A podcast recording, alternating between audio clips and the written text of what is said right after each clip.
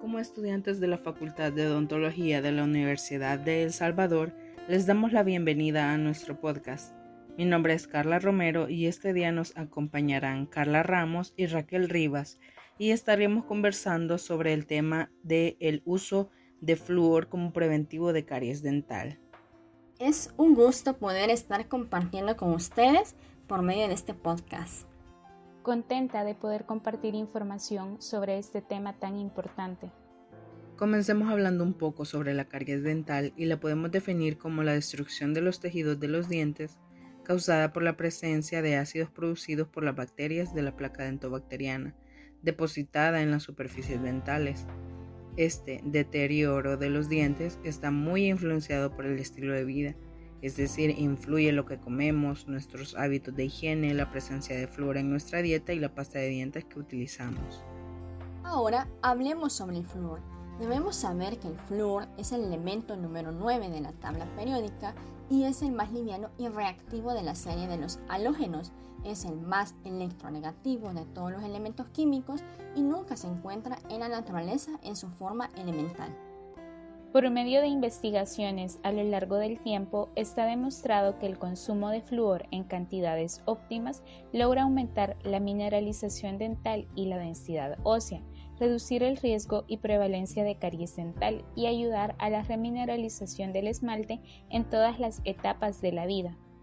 Esto nos lleva a otro punto importante, el mecanismo de acción. Esto se refiere a la acción del flúor sobre nuestros dientes. Así es, por la década de los 50 se tenía la idea de que el flúor sistémico era el que previene la caries dental, Actualmente se piensa que el flúor en pequeñas cantidades, ya sea en pastas o enjuagues a lo largo de la vida, es la forma preferible de administración para la prevención de la caries dental. También se ha demostrado que el proceso de formación de caries dental sería un proceso reversible, al menos en sus fases iniciales, de modo que el flúor sería capaz de remineralizar dichas lesiones inicialmente desmineralizadas. El valor de la ingesta adecuada de flúor es de 0.01 a 0.7 miligramos desde el nacimiento hasta los 3 años. De los 4 a los 8 años el valor es de 1 miligramo diario, incrementándose por 1 miligramo hasta llegar a la adultez, siendo 4 miligramos para los varones y 3 miligramos para las mujeres. Los métodos sistémicos más comunes para el alcance de estas concentraciones serían la fluoración de las aguas de consumo humano, la fluoración de la sal y de la leche, fluoración del agua de consumo escolar y comprimidos o gotas. Los pediatras son muy propensos a indicar la utilización de tabletas o gotas en los pacientes, sin antes tomar en cuenta la administración por otras fuentes, constituyéndose como una causa de fluorosis dental por lo que se debe tener especial cuidado durante la administración de estos. Por otro lado, tenemos los métodos tópicos, que se realizan por medio de colutorios con soluciones fluoradas, así como las aplicaciones de gel fluorurado, barniz fluorurado y, por supuesto, la realización de profilaxis con pasta fluorada que se lleva a cabo por el odontólogo.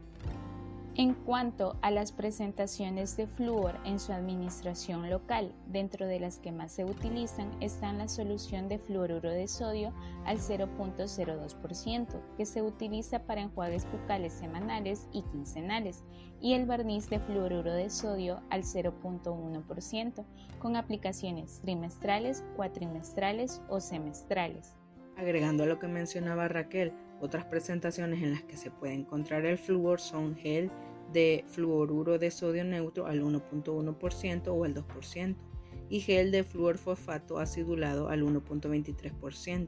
Dependiendo del grado de riesgo del paciente, pueden aplicarse en intervalos de 2 a 4 semanas y luego una aplicación trimestral, semestral o anual, o aplicarse de manera trimestral o semestral.